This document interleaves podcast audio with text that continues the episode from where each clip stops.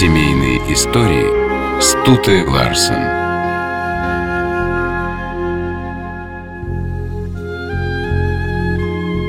История любой семьи складывается из традиций. Они могут быть простыми, вроде общих сборов по праздникам, а могут касаться сложных вопросов, например, воспитания детей или сохранения династии. В семье священника Алексея Мечева эти сложные вопросы решались просто и полюбовно. Алексей Мечев родился во второй половине XIX века в семье регента хора. Родители определили сына в Московскую духовную семинарию. Сам же он мечтал стать врачом, но мама Алёши видела, что ее тихий, миролюбивый мальчик для профессии медика не годится и умоляла сына стать священником. Алексей послушался и никогда не пожалел об этом, несмотря на то, что первые годы его службы были тяжелыми.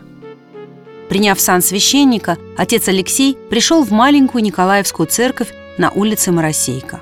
По соседству находились большие храмы. Верующие предпочитали ходить туда – Восемь лет священник ежедневно служил литургию в пустой церкви, но постепенно сумел расположить к себе людей. На Моросейку потянулись богомольцы. Батюшка всех встречал приветливо и с любовью.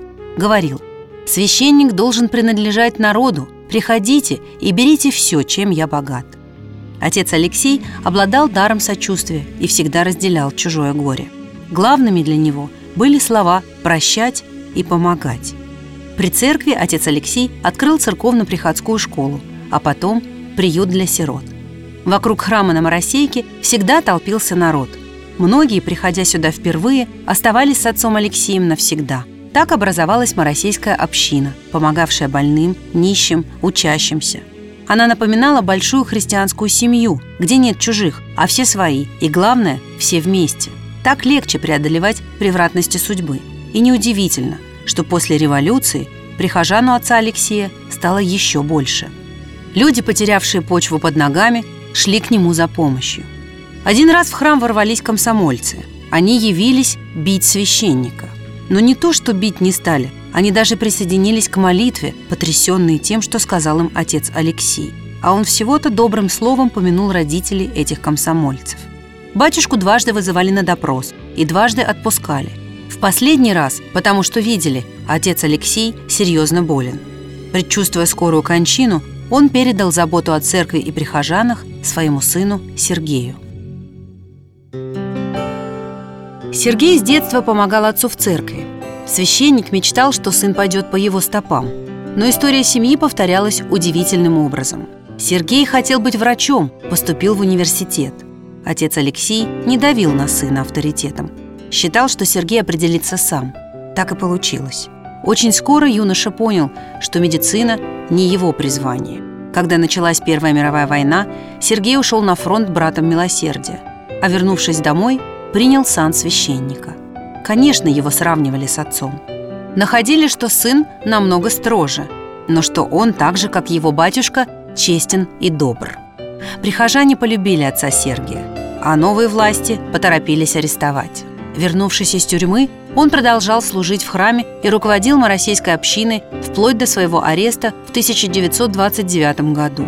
Из ссылки священник писал своим прихожанам «Особые скорби, небывалые напасти – удел наших дней. В покаянном преодолении их – смысл нашей жизни».